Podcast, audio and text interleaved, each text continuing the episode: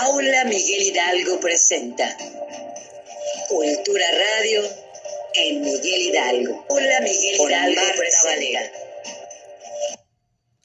Hola, ¿qué tal? ¿Cómo están? Bienvenidos, muy buenas noches. Pues sí, Aula Miguel Hidalgo presenta Cultura Radio en Miguel Hidalgo, su servidora Marta Valero, en este programa número 5. Así es que, como se los digo, viernes 10 de junio del 2022.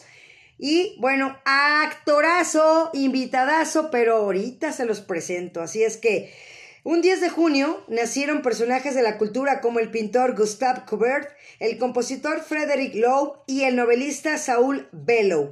Y en una fecha también como hoy murieron el acuarelista Alfredo Guati Rojo, el médico Salvador Subirán, el compositor Ray Charles y el historiador Patrick Lake Fermo. Y bueno, el santoral del día de hoy, San Amancio, San Arecio, San Landerico y San Maurino.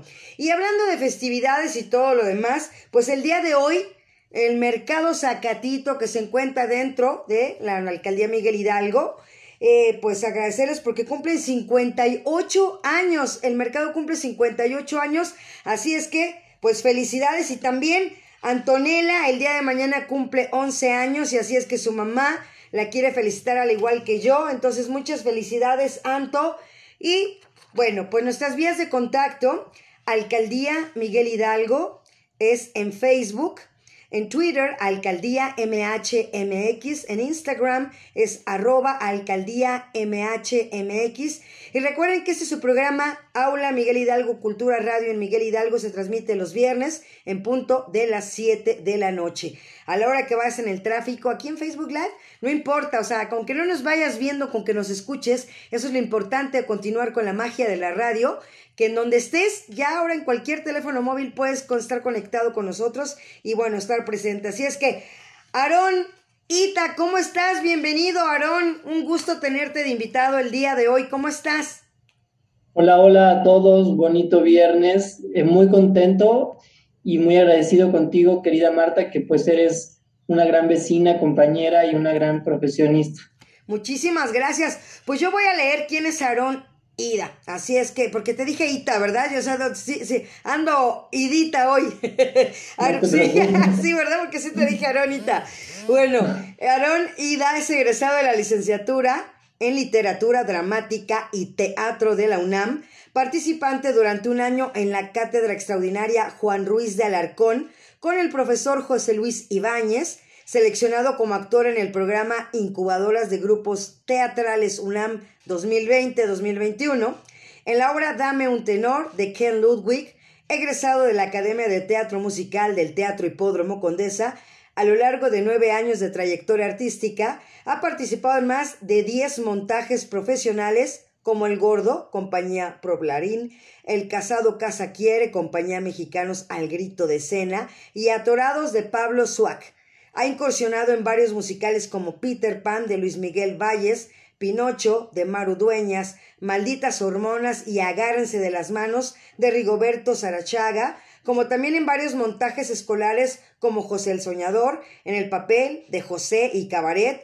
en el papel de MC. En televisión ha participado en la serie Su nombre era Dolores, Telemundo, como dice el dicho, esta historia me suena, Televisa, Blas la serie Monsters Producciones, Like La Leyenda, Pedro Damián, se rentan cuartos en Endemol y más de 40 campañas publicitarias, tanto nacionales como internacionales. Ha sido dirigido por Maru Dueñas, Marta Fernanda, Laura Luz. Entre sus profesores se encuentran Hugo Serrano, Ricardo de Pascual, Junior, Luis Miguel Valles, Horacio Almada, Regina Quiñones, Oscar Hernández, Daniel Esquivel, Rigoberto Sarachaga, Natalia Travén y José Luis Ibáñez. Así es que, Aarón, de verdad, la edad que tienes y el gran trabajo que llevas hasta el día de hoy. Excelente, bienvenido. Gracias, gracias por la semblanza. Ahorita que la, la escuché leída por ti, este, me emocioné y pues también emocionado por este espacio. Pues qué bueno, y esa es la intención, eh, que la gente se sienta a gusto. Y para mí una de las, eh, metas, objetivos de, de Marta Valero con la cultura, eh, con este nuevo proyecto, es que la gente que nos esté viendo y escuchando esté a gusto y que tú como invitado también lo estés y que sea una charla entre un gran actor y una locutora que ama lo que hace y que pues está aquí para que la gente te escuche a ti, que vean qué estamos haciendo en conjunto con la alcaldía Miguel Hidalgo y preguntarte, ¿qué recuerda Aarón de niño eh, de ese amor al teatro? ¿Cómo nace? O sea, ¿de dónde lo ves? Platícanos tu historia. Pues mira, soy aquí originario de la alcaldía Miguel Hidalgo. Ustedes tienen su casa en la colonia Escandón y siempre he sido muy agradecido por nacer aquí. La verdad, me fascina mi alcaldía, me fascina mi colonia, me fascinan los vecinos. Eh, es una alcaldía que la disfruto mucho, desde ir a caminar, ir al teatro, ir a correr, andar en bici. Entonces, pues, es mi escenografía y mi, mi escenario real que disfruto día con día y sí, desde niño empecé a disfrutar del teatro aquí en la alcaldía Miguel Hidalgo y curiosamente, ahorita te lo platico, que la primera obra que yo vi en mi vida, yo creo que fue a los tres años, y fíjate que fue del maestro Fred Roldán, que acaba de fallecer aquí en su foro en la colonia Escandón, y me tocó ver Pinocho, y toda mi familia cuenta que yo regresé a la casa y se las actué toda. Entonces, Ahí sí, ese fue mi primer acercamiento. También recuerdo que fui al Teatro de los Insurgentes a ver Cri Cri y todavía tengo en mi mente muy grabada la escena del rey de chocolate con nariz de cacahuate. Entonces esos fueron mis primeros acercamientos al teatro que me hicieron enamorarme de ello. Y pues así fue. Dicen que desde niño, desde los tres años, ya se veía que, que me gustaba la actuación. Y que, es, es complicado, porque todo el mundo puede decir es fácil actuar, y yo como te, te, lo digo, es complicado, puesto que tienes que tener pasión. ¿Qué requisitos podrías tú decirnos así, Aarón, que, que debe de tener un buen actor como tú? Gracias, Marta. Pues yo creo que lo primero es paciencia. Paciencia, porque yo eh, una vez un director me lo dijo, me dice, yo creo que a los actores no se les paga por actuar, se les paga por esperar porque esperamos estudiando, esperamos preparándonos, esperamos este, buscando un casting, luego ya que llegue el casting, esperamos para grabarlo, lo hacemos. Y bueno, es una espera también en el foro o en los ensayos. Hay grabaciones que duran este, 20 horas de, seguidas, de corrido. Hay este, ensayos que duran 3, 4 meses o más para una obra de teatro. Y luego también tienes que esperar para cobrar. Sí, sí, sí. Entonces, eh, y la verdad, lo que actúas eh, son instantes cortos llenos de magia y de felicidad que no cuestan, sino al contrario, los disfrutas, los gozas, pero todo el camino es de mucha paciencia y de esperar. Wow, o sea que sí, eh, una, una gran virtud precisamente es la paciencia que luego pocos eh, la desarrollamos y como dices tú, hay que tener mucha paciencia para poder esperar un casting, como lo dices tú, y todo lo que conlleva hacer un casting, irte a formar, llevar tus papeles. Platícanos un, un casting, haz de cuenta que tú estás llegando a algún lado, una anécdota que te acuerdes. Fíjate que eh, tengo dos, tengo dos que son un caso en donde un actor puede ir desanimado y también donde el actor va animado. El primero siempre lo platico con, mucha gracia porque eh, es un casting creado para un comercial del Mundial hace ya muchos años y me acuerdo que, bueno, salí de la escuela, me fui al casting y llegué a las 2 de la tarde, eran las 7 de la noche, entonces 5 horas de espera todavía no pasaba, estaba a reventar el foro de los castings. Y ya cuando pasas al foro y nos empezaron a explicar, mira, aquí tienes esta pelota de fútbol y tienes que hacer dominadas en el balón. Y dije, ay, no puede ser. si me hubieran dicho desde un inicio que eran dominadas, yo me iba y no me esperaba cinco horas porque no sé hacer dominadas. a pesar de que tomé mis clases en el Valle de Escandón. y bueno, al final, a los dos días me hablaron, me dijeron, oye, felicidades, te quedaste. Y yo, ¿por? Me dijeron, le dije, ¿quieres que me ponga a practicar? Este, voy ahorita con un maestro o algo. No, no, no, no, no, no, no, no lo hagas, no lo hagas porque precisamente por eso te quedaste, porque no sabes hacer dominadas. es un comercial muy chistoso donde todos salen jugando increíblemente el balón y luego a mí me lo avientan, yo intento hacer dominadas y no me salen. Entonces, ese es un caso donde vas desanimado, donde no esperas quedarte, pero pues la vida luego te tocan así por cuestión de que tú no te imaginabas que ese era tu perfil y al final te quedas. Y luego otro caso, que es este otro personaje que sí realmente cuando yo lo leí y lo vi dije, lo quiero. O sea, tengo que esforzarme todo lo que yo pueda para quedarme con, con, ese, con ese papel. Y así fue, gracias a la vida y gracias a Dios, eh, con mucha paciencia también. Me acuerdo que me mentalicé y dije, este tiene que ser para mí. Y, tienes que ir así, a veces tienes que ir mentalizado a quedártelo y a veces tienes que ir mentalizado a, si me quedo bien, si no, o sea, tengo que por algo. Perfecto, y yo bueno, yo tratando aquí de buscar la, la transmisión aquí porque hay unos comentarios en lo que se restaura aquí mi compu, porque me hizo la, la, jugada, pero ahorita, ahorita lo veo porque lo bajamos. Pero qué padre, Aaron, de verdad, eso, eso es padre porque, y sobre todo, ¿sabes qué? No quitar, no quitar el, el dedo del renglón en cumplir los sueños, en cumplir los sueños a la edad que tengamos y los objetivos y las metas que tenemos desde niños y que dicen, no, pues ya eh, pasó el tiempo, ya no hice esto, se atravesó esto en el camino y dejar de hacerlo. Y creo que la actuación es para todas las edades, como lo es la locución, como es el doblaje, como es la música, ¿no? Ser cantante. Entonces, si hay un niño por ahí que nos esté viendo o la mamá de un niño, por ejemplo, hay una niña que se llama Italia, no, se me olvidó mandarle la liga ahorita, a ver si se la, se la reenvió. Y, y, de verdad es una niña que tiene mucho talento y su mamá siempre está dispuesta a, llevarla a los castings. Es más, estuvo ahorita en La Voz México. Entonces, entre La Voz Kids, perdón, este, bueno, también es México, ¿verdad? Pero Kids. Sí. este, y ver esa parte de verdad, Aarón, de, de seguir tus sueños, como a lo mejor no lo pudiste tú lograr como papá o como mamá o como tía o como abuelita y que lo veas no impuesto, no, no imperativamente, sino que dices, wow, o sea, lo está haciendo y a lo mejor la abuelita ya no pudo destacar en eso. ¿No hay nada que haya pasado así en tu casa?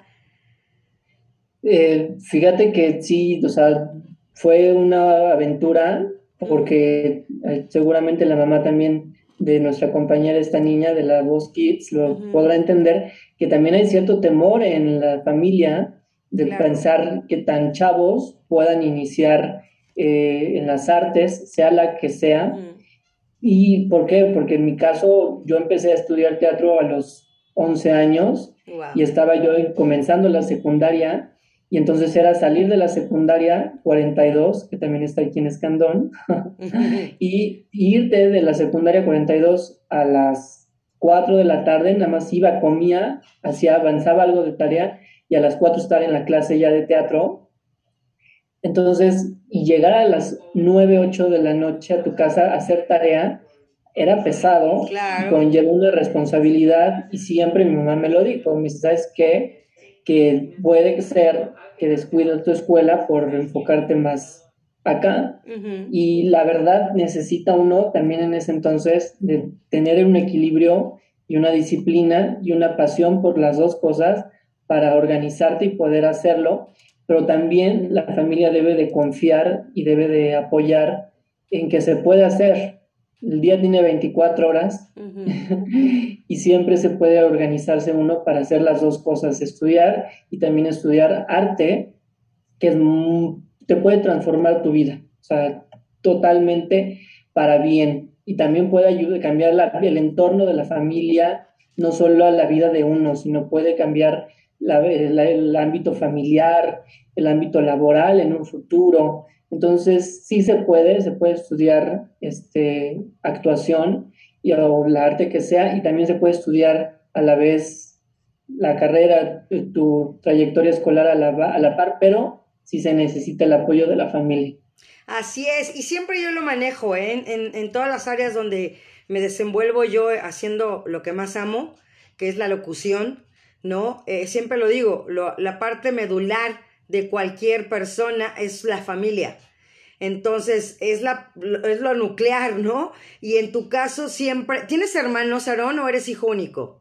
No, tengo una hermana, Ajá. se llama Fer, le mando un saludo también. saludos a Fer, Ajá, saludos a Fer. ¿Tú tienes hermanos, Marta? Yo tengo dos y dos, dos hermanas mayores y dos hermanos menores. Ok. Así es, o sea que fui un rato la más pequeña, pero, pero a final de cuentas ya quedé de sándwich. Pero en tu caso, ¿es tu hermana mayor o tú eres mayor? Yo soy el mayor, ella es la menor. Wow. ¿Y qué se siente ser ese ejemplo del hermano mayor que, que, que, que te vea tu hermana y que a lo mejor quiera seguir tus pasos? ¿Qué estudió ella o qué está estudiando? Ella está en, en donde fuimos el otro día en el poli. Ay, ¿cómo? ¿Zacatenco?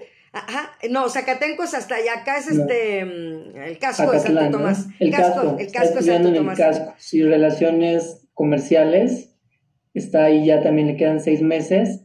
Y ella eh, estuvo siempre a mi lado, ella siempre, con ella me, me ayudaba a repasar mis textos ella va a las obras de teatro y se las sabe también todas las canciones porque las oía día, mañana, tarde y noche cuando las estaba ensayando. Entonces, eh, realmente mi hermana fue siempre mi, mi, brazo derecho, pero ella no se, no se ha animado a, a, la actuación y siempre se lo he dicho, tienes que hacerlo porque aparte de inteligente es hermosa. y, pero eh, sí, yo con mi hermana pues fue mi motor, fue una gran ayuda para, lo es todavía, para para mi carrera, luego digo, a ver, dime la verdad, ¿lo hice bien? Dímelo, por favor.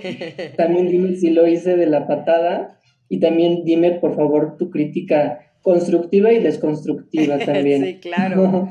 Así es. Oye, Aaron, obviamente cada rama y cada área es diferente, o sea, la actuación en el teatro, la actuación en la televisión y la actuación obviamente en el cine, en nuestro séptimo arte, ¿no?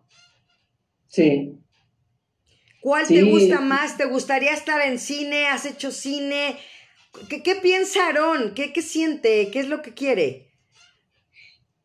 ¿Qué es lo que quiero? Mira, es una gran pregunta y justo la pandemia a todos yo creo que nos despertó esas dudas de realmente qué es lo que nos hace feliz y qué es lo que queremos hacer. Y prácticamente amo el teatro, fue de ahí de donde eh, comencé. Me fascina el teatro musical, soy fan de los musicales también la vida me ha llevado eh, a la comedia, también al drama, al teatro también de prosa, de verso, pero el teatro musical siempre es mi motor y mi alegría. La tele es una diversión también, puedes hacer seguido muy, personajes diferentes, y aparte también lo padre es que se graba más rápido, los ensayos en tú sabes, en, en, teatro son más largos que en la televisión, entonces se vuelve más ágil, lo disfrutas mucho porque no es, no es tan, tan laborioso. Y el cine, el cine yo sí siento que es la joya de la corona para cualquier actor, porque ya tienes conocimiento de tu cuerpo en el teatro, tienes conocimiento eh, de, tu, de tus gestos en la tele, pero ya en el cine está todavía algo más fuerte que es el interior y la mirada. Wow, wow. Entonces, ¿por qué? Porque tienes la cámara totalmente en tus ojos y ahí sí no hay manera que engañes al público, porque ahí se ve realmente en tus ojos, en tu mirada, hacia dónde estás viendo, hacia dónde estás dirigiendo la mirada, qué es lo que estás sintiendo y qué es lo que estás pensando. Y no hay forma de mentir se ve la actuación, si es bueno, si ves si la actuación es mala, si es real o si es fingida. Entonces es un reto muy, muy fuerte, pero siento que el cine también es un deleite, el séptimo arte. Entonces también yo creo que es algo que quiero, que ahorita tú me hiciste esta pregunta, incursionar más en el cine, porque sí, creo que, que, que mis sentimientos y mis ojos le encantaría decir muchas historias. Así es.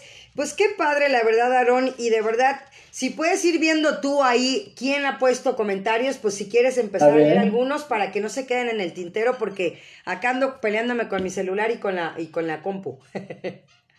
sí, ya vi aquí los comentarios. Venga. Nos dicen, Karim, saludos, gran actor y persona, siempre involucrado en acciones a favor de otros. Muchas gracias. García Miguel, increíble entrevista, felicidades Aarón. García Miguel, te quedas en tus castings porque eres un gran actor. Muchas gracias. Bien. Los perros de Madero, mis mejores deseos, saludos. Gracias. Felicidades. Gracias, saludos. Belina Campos, un abrazo lleno de bendiciones y éxitos, mi querido Aarón. Mi admiración y respeto por tu ayuda y altruismo con todo lo que involucra en apoyar. Mis felicitaciones por siempre. Siempre mi admiración a mi querido Aarón. Gracias. Pollita Mares, besos de su tía Pollo. Claro, la familia también apoyando. Besos de Pollo. mi tía Kika también felicidades. Eloís nos manda manitas de aplausos. Venga, bravo. Y, igual Angélica nos manda manitos de aplausos. Súper bien. Ya me volvió a traicionar mi compu, ya se volvió a apagar, así es que estamos perfectos. Seguimos así. Pues súper bien, Aarón, la verdad. Fíjate que la parte de Aarón Ida, eh, tan joven y, y ya esa parte de hacer dirección a tu edad y el evento que tuvimos en la alcaldía de Miguel Hidalgo con la noche de Miguel Hidalgo y que la doctora Nel Nochebuena eh, pensó en ti, porque yo estaba con ella, ¿no? Este, bueno, siempre, siempre, estoy con ella, va, casi siempre estoy con ella, pero cuando estábamos en ese momento de, de que pensó en ti y decidir que tú fueras el director, ¿qué sentiste y qué compromiso te, te dio la doctora en Nochebuena, de verdad? a tu edad y el paquete que te entregó en las manos. Mira, te voy a ser bien honesto, fue un sueño hecho realidad. Eh, precisamente yo entré a la UNAM porque quería estudiar dirección y producción. También tomé muchas materias eh, de actuación, pero a mí otra de, yo creo que, no sé, yo creo que primero, no sé si es dirigir o actuar lo que me guste más, porque también dirigir me fascina, es algo que me encanta, me fascina crear una fantasía que funcione como un relojito. Entonces, eh, al momento que me habla la doctora Anel Nochebuena para, para esta oportunidad, sí me emocioné muchísimo. Eh, sentí una gran responsabilidad, pero a la vez sentí mucha alegría. Te voy a decir por qué. Porque yo creo que de, así, de todos los chavos que hay en la alcaldía Miguel Hidalgo, yo sí quiero mucho a mi alcaldía, quiero mucho a mi colonia Escandón y yo fui desde niño a todos los gritos de independencia. Wow. Y hasta yo, y hasta yo decía, este grito estuvo bien, este grito no me gustó tanto, este tuvo mejor producción, este le faltó más dirección. Y también eh, me fascina ver espectáculos eh, masivos, ver cómo los organizan y cómo los cuadran. Entonces, he ido a los del Zócalo, eh, también he ido, bueno, en, otros lados donde he podido ver estos espectáculos que se hacen masivos y siempre yo lo he querido hacer. Me fascina eh, dirigir y cuadrar este tipo de espectáculos porque aparte de lo que uno por tu gusto propio lo hace, mm. sabe que también lo vas a hacer para mucha gente que lo va a ir a ver y eso conlleva una gran responsabilidad. El que vayan niños, el que vayan familias, el que vayan vecinos, el que vayan eh, personas que tengan un mal día, que estén en una situación vulnerable y que nosotros podamos darles una alegría y un mensaje, me parece fabuloso. O sea, en el teatro se puede recibir 700 personas, si es un teatro grande, si es un auditorio, un teatro muy grande, son 2.000 butacas, pero en unos eventos como estos pues van 5.000 personas, van 1.000 personas, como nos tocó en la noche Miguel Hidalgo, que yo creo que fueron como 700 personas. Sí, estuvo Entonces está bien padre, bien padre. Entonces me sentí muy, muy contento cuando ya lo vi y sí, cuando fui a hacer el scouting a, a la Casa de la Bola, dije qué padre que en algún momento yo venía justamente a a ver todo lo que pasaba aquí, que hoy tenga esta gran oportunidad. Se los agradezco siempre mucho a todos ustedes. No, pero es, que de verdad mi respeto, o aunque la gente sepa que coordinaste creo prácticamente todo para no dejar a nadie fuera, pero, pero el verte a, a, ti, el, el, el, el, llevar a la gente, la orquesta, el, estar pendiente de todo, eh, es de reconocerse a tu edad y, el talento como, como te lo dije y te lo he dicho en persona, te lo he, te lo he escrito, te lo vuelvo a repetir aquí enfrente de todo, ahora sí que ante las cámaras, que quede grabado, que eh, tienes muchísimo talento, o sea, yo te lo, te lo reconozco con todo el corazón. Muchas, muchas gracias, querida Marta. Ese día, pues lo vimos y sobre todo lo que yo aplaudo es que hicimos un muy buen equipo. Ese día yo sentí que yo me acerqué a ti, te dije, Marta, me, me, echas la mano en esto, y me dijiste, claro, venga, venga, con esa actitud tan maravillosa que tienes siempre de, tan adelante, tan, tan energética.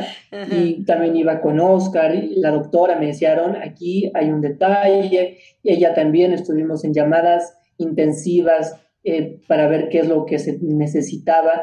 Y pues prácticamente ella como, como directora general poniendo esta maravillosa idea, su idea original, y que me haya puesto esta idea y esta que ya ella había realizado en, en otros estados, y que ahora me lo haya otorgado fue padrísimo porque fue entender eh, cómo lo quería, eh, qué, qué, ambientación, qué sentimientos se querían transmitir.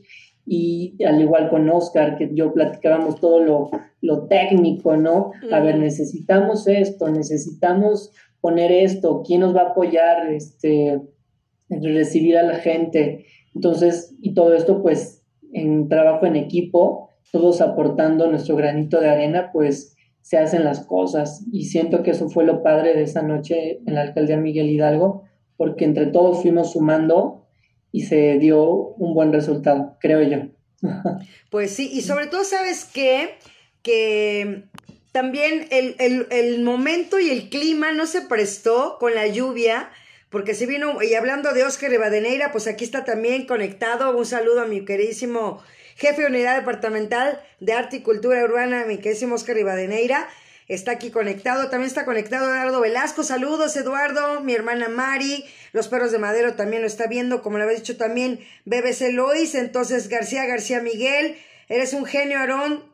Ida, felicidades. Entonces, pues sigue la gente aquí entrando, eh, agradecerles. Y de verdad, o sea, yo siento, Aarón, si aún así la gente estuvo presente con el clima que estuvo porque llovió de verdad un tormentón. Terrible. Sí, y, Que, y que terrible, pero que es de buena suerte, ¿no? A final de cuentas, tú platícame eso, esa parte de, la, de las, este, pues no sé, de los amuletos y de toda esa cosa. Mira, yo creo que eh, eh, como equipo ese día nos ayudó a, a ser flexibles porque eh, todo fue cambiando de la noche a la mañana por circunstancias ajenas, como puede ser el clima. Entonces teníamos pensado Casa de la Bola, teníamos pensado este, otras áreas dentro de la alcaldía, pero pues sabíamos que existía una gran probabilidad de la lluvia. Dijimos, para la comodidad de todos necesitamos otro espacio. Entonces todo lo que ya se tenía organizado lo tuvimos que reajustar a un nuevo espacio y entre todos lo sacamos adelante y, fue un reto para todos porque hasta el, los, los, los actores, el talento que iban llegando, nos teníamos que cuadrar en cuestión de, de, días, de horas, para que funcionara. Entonces hubo flexibilidad y sobre todo hubo creatividad porque, porque hay flexibilidad, pero si no hay creatividad, las cosas no salen y la creatividad estaba en todos ese día y dijimos, esto va a sumar, esto nos va a sumar y se fue haciendo todo el resultado y tomo como también tú lo dices, la lluvia también siempre es buen augurio y, a mí me sorprendió que toda la gente haya llegado para empezar, pero también que se generara un ambiente. Yo esa noche la recordaré siempre con las luces, las, velas. El sonido de la lluvia también sí, es una ambientación y aparte la orquesta, ah, entonces la lluvia también nos abrazó y también nos cobijó. Completamente de acuerdo, para sí, completamente de acuerdo contigo porque de verdad fue un escenario natural, como dices tú, o sea, ¿quién va a tener esos efectos especiales más que la alcaldía Miguel Hidalgo y la naturaleza, ¿no? Entonces... Creo que es un escenario que se presta, que el día de ayer también, por cierto, hubo un evento también eh, de los cuales yo estuve viendo y bueno, de, las, de las participantes que estuvieron también Luna Santa, que les mando un saludo a Luna Santa, sobre todo a Ela, que también ella es una, una chica altísima, tú la ves y ¡guau! O sea, está, está muy alta. Y ayer estuvieron varias, varias personas en, en un conciertito que hubo también ahí, precisamente en ese escenario. Creo que lo bautizaste, lo bautizaron. Eh, Miguel Hidalgo en ese escenario ya abrió la puerta para muchos más eventos. Sí, creo que como habitantes de la alcaldía todavía ese espacio lo sentíamos ajeno, lo sentíamos como el edificio nuevo y mucha gente tal vez no lo conocía, les parecía como extraño, como que hasta te llegabas y decías, ¿dónde estoy? Me, me pierdo. Y poco a poco este edificio lo hemos retomado y lo hemos este, hecho sentir nuestro. Que bueno, la Casa Amarilla es preciosa, es bellísima, pero también poco a poco también ir sintiendo ese edificio como nuestro es muy padre. Mira, aquí te pregunta Néstor Cortés, ¿qué le recomendaría Aarón a los jóvenes actores que van a la capital a buscar trabajo o educación en el negocio de la actuación? Eh, um, bueno, vienen de otra parte de la República y eh, pues siempre es eh, bueno tener claro el objetivo, qué es realmente lo que quiero estudiar, si me quiero enfocar más en el cine, si quiero enfocarme más en, la, en el teatro, si quiero enfocarme en la televisión. Y a partir de ahí siempre es importante tener un, un gurú, un coaching, una escuela que te vaya acompañando en este camino. Entonces yo recomendaría, si, este, si desean estudiar eh, cine o, televisión, pues aquí en la Ciudad de México está Casa Azul, que es muy buena escuela. Patti Reyes Espíndola también da muy buenas clases. Y también eh, hay otros talleres de Luis Mandoki que son económicos, son de fin de semana y te pueden ayudar muchísimo para cine y para televisión. Si quieren estudiar teatro, arte estudio, para teatro musical te enseñan acto, canto, actuación, canto, baile. Puedes tomar las clases que tú desees y la verdad estudias con los mejores de OCESA, del Teatro Telcel. Y si quieren estudiar teatro solamente, hay escuelas maravillosas eh, que son, por ejemplo, algunos CEDARTS. Los CEDARTS son clases gratuitas también dentro de nuestra alcaldía veo que hay talleres de teatro que se aplican en el plan, en el Deportivo Pavón, hay un taller sabatino y te soy honesto, los talleres gratuitos ayudan muchísimo. Realmente yo empecé también en muchos de estos talleres y te dan las bases, te dan los principios para, para, para la actuación. Y si vienen de otro lado, pues te soy bien honesto, yo creo que eh, uno, sí, eh, poco a poco ir haciendo amigos, pero amigos realmente, no, no conocidos, realmente hacerte de buenos amigos porque estos amigos serán los que te apoyen más adelante y luego te dirán, oye, ¿sabes qué? Que estoy en otra obra y necesitan a alguien como tú, ya te recomendé. Exacto. Y son tus amigos. Yo tengo amigos que justamente empecé a los 12 años aquí en el Teatro Hipódromo Condesa y a la fecha seguimos siendo amigos, nos seguimos apoyando y seguimos este, llamándonos para proyectos y también el tener este eh, pues mucho mucho cariño a uno mismo porque también este medio luego hay personas que si vienes de otro lado este pueden caer en, discriminación en hacerte sentir menos y no al contrario uno debe de ser orgulloso de, de lo que es y también tener muy en claro que de lo, de lo que es y lo que uno vale y eso siempre, tener tu autoestima eh, protegido, sentirte seguro, te va a ayudar muchísimo. Sobre todo porque no estás en tu lugar, ¿no? En tu, en tu espacio, con tu familia. Exacto, lo que, lo que estábamos hablando, no estás con tu familia. Entonces, pero no, no dejar lo que decíamos, no dejar ese sueño ahí porque me tengo que ir a la capital o porque tengo que hacer las cosas, no, sino tomar en cuenta y tomar mucha precaución porque también podemos hablar con temas, pues, tristes o escabrosos de, de también lo que se puede manejar, ¿no? Para los niños y todo ese tema que se entiende sin tener que decirlo, ¿no? Entonces, este, tener mucha precaución en ese aspecto, ¿no? Porque luego también hay mucha, mucha gente mala, porque no le puedo decir otra palabra, abusiva, eh, tal vez, ¿no?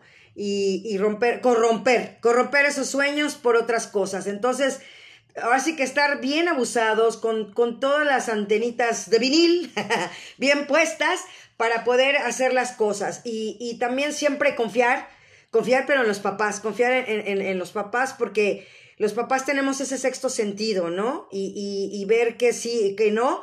Y, y como lo dices tú, qué bueno que, que te tenemos a ti para que nos des esos consejos de decir, bueno, ¿a dónde puedo llevar a mi hija que quiere tomar estas clases de actuación?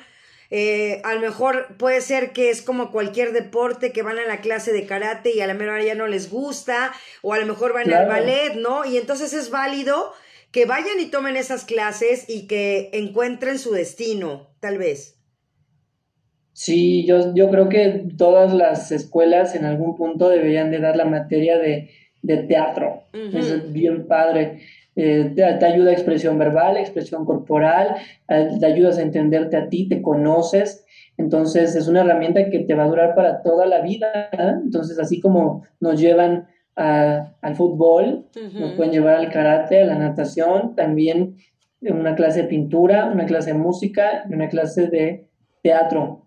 Es válido también decir, no me gusta mucho, llévame al karate, pero también ahí te va a servir para toda la vida. Así es, y sobre todo como lo dices tú, el encontrarte a ti mismo, el tener esa, esa memoria, porque a final de cuentas tienes que estar con una gimnasia cerebral constante, actividades, porque no, no, no, no, aprenderte un guion ha de estar de verdad, o sea, yo nada más te lo puedo platicar así como anécdota. Eh, Yo eh, con Carlos Ignacio, precisamente yo iba a, a la Guay con mis hijas a hacer deporte y pues hizo un casting, Carlos Ignacio, para poner una pastorela. Entonces, no sé, hasta el día de hoy no, no entiendo por qué me eligió de que fuera yo el diablo mayor. no me lo explico por qué. Pero lo que sí me acuerdo mucho, Aarón, era aprenderme los, los, o sea, es la única cosa que he hecho, por así decirlo, de teatro y que fue de relajo, que fue una, una experiencia bonita, ¿no? De, de recreación. Y me acuerdo que nos fuimos de, de vacaciones esa vez y estaban, estaban mis hijas en la alberca y yo me la pasaba en el camastro, pero por estar aprendiendo y estudiando y aprendiendo y estudiándome. Y hasta la fecha me, me, acuerdo de una parte de, de, de, de, la pastorela, ¿no? Es que decía, ¿eh? detente pastor de Sirio, pedazo de comején, ¿no? Entonces, o sea, nunca se me olvidó, o sea, te estoy hablando ya de hace muchos años. Pero la memoria, ¿qué tan importante es? ¿Cómo la ejercitas? ¿Qué es lo que hace Aarón o qué consejo nos puede dar Aarón para que los que quieran hacer actores o que ya están en el, en el tema de la actuación tengan más facilidad? Digo, ahora con tanta tecnología, pues puede haber tantas cosas que a lo mejor una aplicación, no sé. O sea, si tú uh -huh. nos platicas cómo es ahora. Mira, yo eh, justamente este año me han tocado aprenderme cosas muy, muy, muy grandes. Uh -huh. Entonces digo, uy, ¿Cómo, cómo empiezo, no? Entonces, una maestra nos, nos decía, si tienen que estudiarlo, estudienlo de lo general a lo particular. Ok. Entonces, okay. si nos vamos de lo general, a ver, vámonos a la obra. La obra, por ejemplo, Caperucita. Pues Caperucita tiene que estar con su mamá, la lleva con la abuelita, se encuentra el lobo, llega con el lobo, este, se la come a la abuelita, entonces, uno tiene que tener primero claro la síntesis de la obra, uh -huh, de uh -huh. qué trata. Uh -huh. O sea, porque si no te sabes la escena tal cual, por lo menos sabes qué tiene que pasar ahí. Por cualquier cosa improvisas y la, el lobo se tiene que comer a la abuelita, sí o sí, porque si no, no es caperucita roja, es otra historia. Exacto. Entonces ya tienes claro la síntesis, ¿no? Luego ya vámonos por las escenas. Okay. Entonces ya, escena 1, escena 2, y las numeras, yo creo que cada obra no tiene, eh, por lo regular, un, una media son como 10 escenas. Uh -huh. Entonces, esas 10 escenas, ponle un título. Escena 1, eh, estoy con mi abuelita. Escena 2, uh -huh. este, voy en el camino. Escena 3, y tú ya las titulas. Entonces, si ya las tienes tituladas, ya sabes qué tienes que hacer en esa escena. Si te sepas los textos o no, tú tienes que ir en el camino y llegar con tu abuelita a su casa. y ya luego vámonos a más particular, qué es lo que contiene la escena. Ah, bueno, aquí en la escena tengo que cruzar este árbol, luego tengo que llegar al río y luego tengo que llegar acá. Entonces ya ahí te vas como haciendo tu caminito hasta ya realmente terminar por una palabra. O sea, esta palabra no la entiendo, no me la grabo, no me memorizo esta palabra. ¿Cómo le hago? Pues me busco en Google todas las cosas que me ayuden a aprenderme esta palabra. Imágenes, fotos, videos, sonidos. Y con eso ya realmente vas teniendo claridad de todo. Entonces, y, vas así separando tus ideas y decir, bueno, tal vez el texto ahí va, ahí va, ahí va, ahí va, lo estoy memorizando, pero ya la idea y el camino lo tengo claro. Wow, pues sí, es que es porque podrías decir, me lo tengo que aprender como las tablas a fuerza tal cual, ¿no? Y entonces creo que a veces es más complicado y como te lo estás diciendo correctamente, ¿no? Textos tan largos, tengo que hacer una síntesis para que en mi cerebro ya esté procesando está la escena, está, y yo creo que vas haciendo esa, esa, ese mapa mental, ¿no? De ideas y, de irlos asociando. Exacto, eso es lo que yo he estado haciendo últimamente y sirve hacerte tu escaleta, hacerte tu campo mental, irte haciendo tus, tus tu, tu, escaleta. Con que tengas tu escaleta, creo que es la mejor herramienta. Ah, y luego también pues llevarlo al cuerpo, o sea, sí te lo aprendes, pero no lo mueves, no lo ensayas. va a llegar un momento donde te vas a trabar mentalmente, pero el cuerpo también tiene memoria. Entonces, si tú lo vas incorporando aquí, en este texto tengo que estar parado aquí, entonces aquí mi cuerpo sabe lo que tengo que decir. Y si luego me muevo acá, el cuerpo sabe. Eso ya con los ensayos te va dando mucha más seguridad y ya se hace como el 100% de la memoria. Wow. Oye, Aaron, tu primer, tu primer papel, ¿cuándo fue? ¿Qué edad tenías y cuál fue? Fíjate, eh, fue a los 11 años y fue por, algo muy curioso. Yo iba con mi mamá, la iba a acompañar al banco, aquí al Banamex de Avenida Jalisco, que está por Parque Lira. Entonces yo quería pasar al baño, le dije, mamá, necesito pasar al baño. Tú me dijo, pásate al Teatro Hipódromo yo pido informes de lo que sea y tú pásate al baño. Entonces salí del baño y me dicen, ay, hola, este, te regalamos una clase de actuación. Yo pensé que seguíamos mi mamá y yo como en, el entendido que era por pasar del baño. Le dije, sí, sí, les dejé mis datos, les dejé mi teléfono. Me hablaron a la semana que, que sigue. Me dijeron, oye, si vas a venir a tu clase de actuación, es gratis, es un martes. Le dije a mi abuelita, le dije a mi mamá, le dije, pues es una vez, una, déjenme, una. Fui, y bueno, mis compañeros estaban ensayando unos números de Disney, de La Bella y la Bestia, de la taza, la tetera, todos bailando, todos cantando, y se bajaron y empezaron a ser mis amigos, y luego vino la clase no de bailes, sino la de actuación, y el maestro me dijo, ay, ¿tú eres nuevo? Y dijo, sí, me dice, tú me funcionas para un papel. Le dije, ¿para cuál? Me dice, para el hermano de Wendy en Peter Pan, John. yo le dije, le dije, se lo agradezco mucho, pero es mi primer día y no sé actuar. No sé actuar. Me dijo, no te preocupes, si te animas y si te dejan tus papás, te vamos enseñando. Entonces llegué con mi mamá y le dije, ¿qué crees? Que ya tengo trabajo y si me quiero meter a, me quiero meter a, a la obra de mi mamá. ¿Cómo? Porque aparte de de la escuela era terminando la escuela a las 8 de la noche, empezar con los ensayos de Peter Pan. Entonces yo iba saliendo a las 11 de la noche del teatro. Entonces, diario. Entonces sí fue una crisis, pero pues poco a poco, poco a poco fue con responsabilidad y paciencia saliendo. Entonces, pues la vida me cambió. Yo a los dos meses ya estaba volando con Peter Pan. Ahora sí que ya estabas volando con Peter Pan, completamente. Y también otra parte yo creo que es padre, eh, que debe de ser también muy emocionante, todo lo que encierra en la parte ya de, del teatro, pues obviamente el vestuario, ¿no? Entonces, ¿Qué nos puedes platicar de la parte del vestuario? Porque ya me imagino que cuando es tu prueba, no, wow, o sea, ya desde ahí te tomas el personaje, bueno, desde antes, pero yo creo que cuando te pones el saco, te pones la camisa o la gorra, el, no sé, el sombrero, ya desde ahí en ese momento te transformas y ya, ¿no?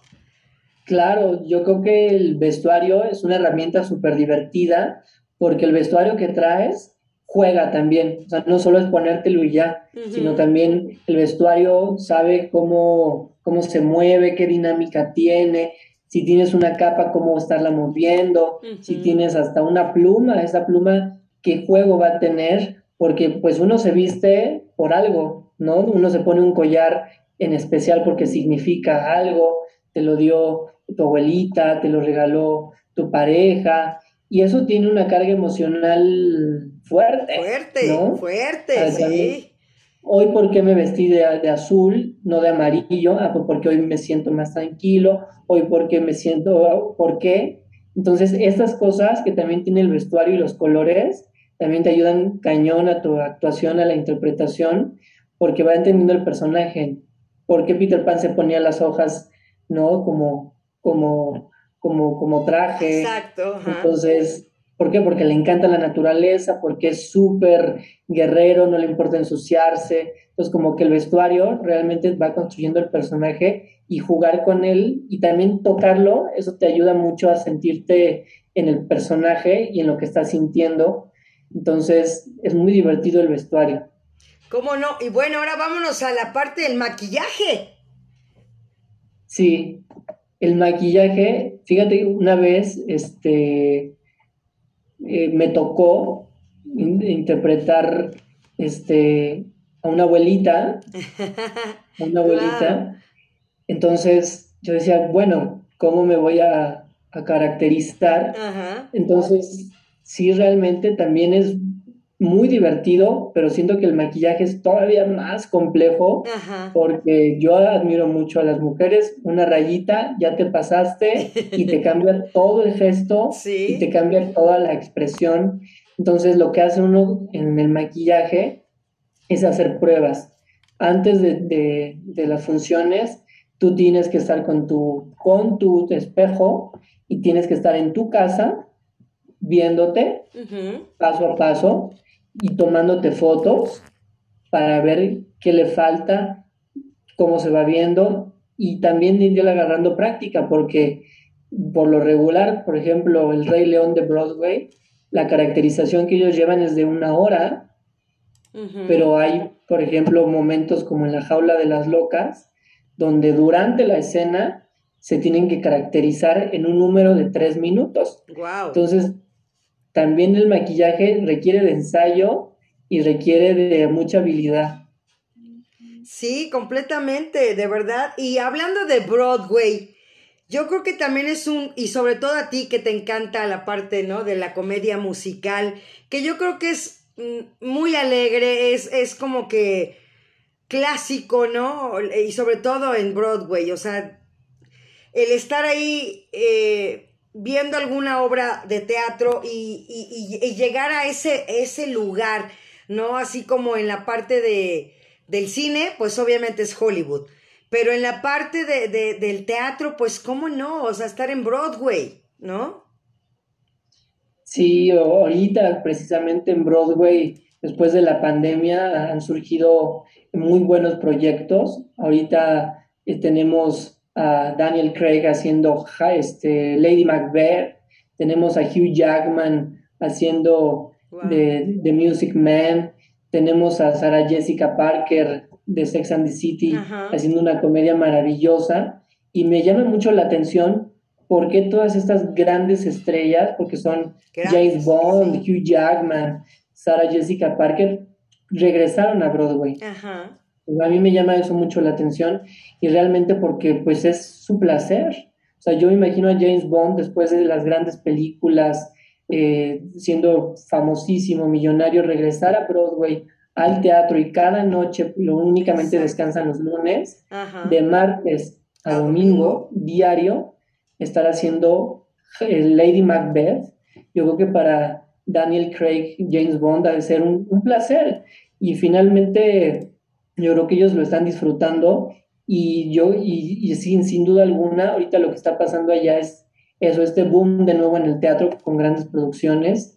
Y también México es eh, el Broadway de, de América, no, de, la, sí, de Latinoamérica, ¿por qué? porque Argentina produce muy buen teatro, también teatro musical, pero nuestra Ciudad de México es potencia eh, también del teatro. Por eso me gusta mucho esta frase que usan en la alcaldía Miguel Hidalgo del epicentro cultural. Y es verdad, también la, alcaldía Miguel Hidalgo es epicentro cultural y la Ciudad de México, porque tiene grandísimas producciones de talla internacional y, de, realmente somos potencia de talento, de, exportamos obras, importamos obras de teatro y Broadway también está muy cerca de aquí de nosotros, en, en la Ciudad de México, y sin duda alguna los musicales, eh, yo creo que siempre alguien se va a llevar en la vida una melodía de un musical. Y esa melodía de ese musical te puede cambiar tu día, porque te puedes recordar Memory de Cats y decir mm. Grisabela, ¿no? El fantasma de la ópera. Y son melodías que se quedan tatuadas en tu vida y decir, qué padre que vi esa obra, que escuché esa música, que estaban tan alegres, que bailaban espectacular. Y son melodías que hasta tú estás triste y pones tu canción de tu musical favorito y te puede cambiar completamente tu día. Los musicales también tienen mucha magia.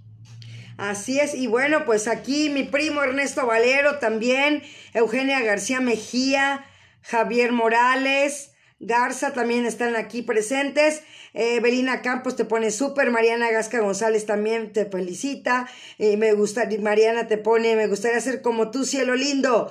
Nom Rock pone sí, Irving Karim también te pone eh, aplausos y Pollita Mares te manda un corazoncito. Así es que, pues Aarón también la gente muy contenta de recibirte, de que estés aquí, pero esa parte de, como yo siempre lo digo, la magia de la radio también la magia del teatro musical, del teatro en sí, de, como lo decías tú ahorita, ¿no? Con todas las palabras que acabas de mencionar, el, el hacer una obra de teatro cada noche, sobre todo lo que dijimos, lo que acabas de decir, lo que tanto necesitaban los actores, cantantes, músicos, ¿no?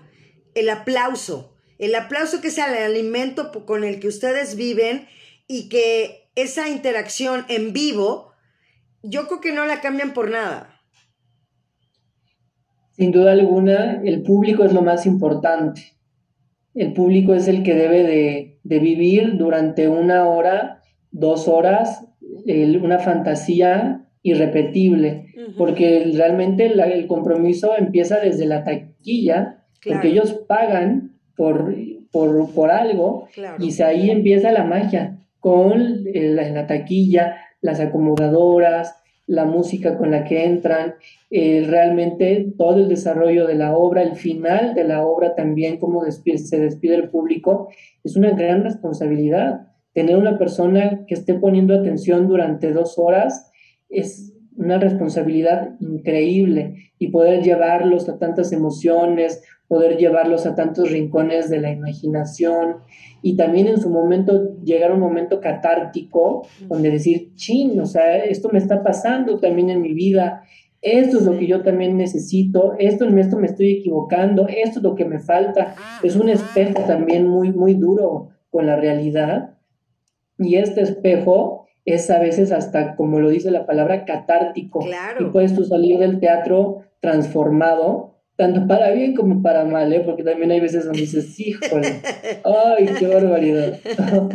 Pero también hay ciertos momentos donde sales con el alma inflada, sales lleno, contento, y es por eso que la gente va, por eso el teatro, así como, como, como todas las artes, no han muerto. Así es, y también una de las cosas también que yo he platicado también, porque a final de cuentas, eh, al entrar a una cabina, bueno, esta es mi cabina casa, mi cabina de radio casa, ¿no? Este, aquí bienvenidos, bienvenidas. Pero cuando entras a una cabina, ¿no? Es un respeto eh, que si traes problemas o, o, ha pasado cosas o vienes al mejor de que sabes que alguien acaba de fallecer o cosas fuertes así y que de verdad el show debe de continuar, tanto en el teatro como en la locución, como en, en de la televisión, en muchísimas, en muchas áreas. ¿Y cómo lo has manejado tú? de verdad, Aarón, en esa parte de cerrar allá, ¿no? La puerta, como te digo, se cierra la cabina y lo que está allá afuera es lo que está. Yo me debo al público y me voy a entregar, sea un noticiero, sea una obra de teatro, sea un musical, sea una parodia, lo que sea.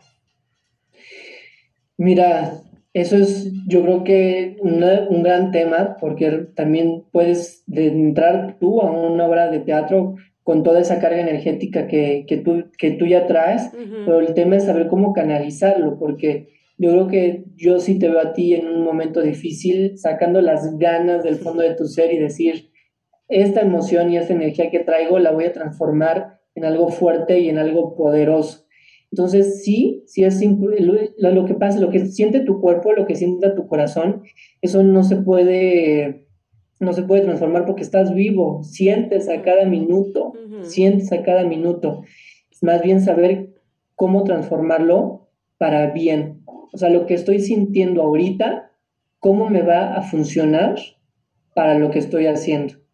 Es inevitable, no somos de cartón, lo sentimos, lo estamos viviendo a cada segundo y decir sí. O sea, lo que estoy sintiendo no lo puedo cambiar, pero lo que estoy pensando sí lo puedo cambiar.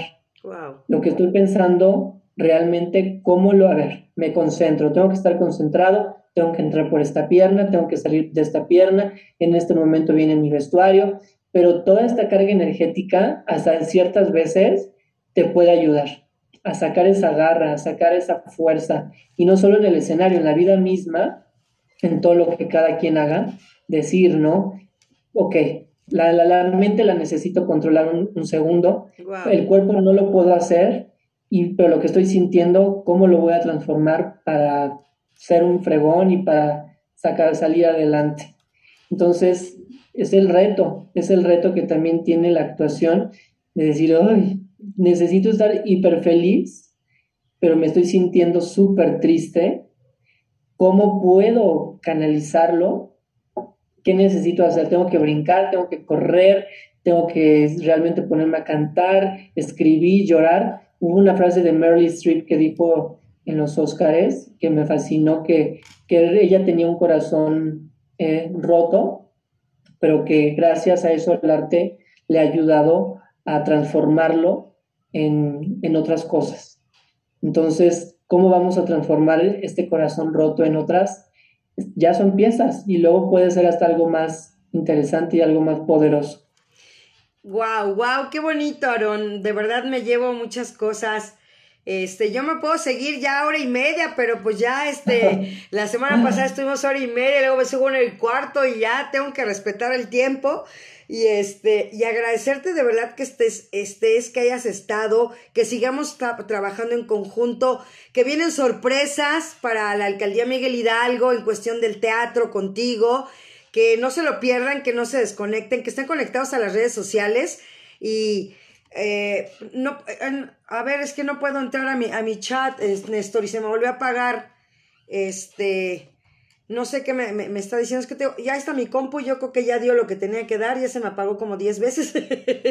y este, Dice tu WhatsApp. Ya, sí, en mi WhatsApp, pero como estoy transmitiendo en mi celular, entonces pues no me puedo meter. Este, pero bueno, ah, eh, no sé si, a ver, ah, ah que te, te pregunte sobre los proyectos que hay en Vela, lo que hay planeado para este año. Pues a ver, a ver, dinos, ajá, venga ahorita estoy en un montaje para Teatro UNAM. Es eh, un musical que escribió Sor Juana. ¿Quién iba a pensar que Sor Juana escribió un musical? Lo escribió para una condesa, para, para su cumpleaños, y es un musical que se va a presentar en el Teatro Carlos Lazo de la UNAM. Y está muy divertido porque no te lo imaginas a Sor Juana escribiendo un musical en esa época y está dirigido por Horacio Armada, que es director de ópera y va a estar, es entrada libre, va a ser en agosto en el Teatro Carlos Lazo y realmente habla de, es un musical eh, sobre la música, la música en sí ella misma es la protagonista. Wow, y están las notas musicales, do, re, mi, fa, sol, así, que son sus asistentes. Y, y, está también la condesa de Galvez, que está también presente y todos están haciendo un homenaje a la condesa, la música, las notas se rinden ante la condesa y le hacen un homenaje. Aparte de ser un musical eh, muy bonito. También es, eh, pues, algo de con tema intelectual, porque también la música habla eh, sobre bases y principios musicales, pentagrama, las notas, cómo se componen, cómo trabajan entre sí. Sí, es un trabajo complejo. Yo cuando lo leí, porque es en verso, dije, órale, wow, está, está padre, está locochón. Y también, pues, eh, tengo ahí unos comerciales que, están, que van a salir al aire. Y pues yo puesto con, con mi alcaldía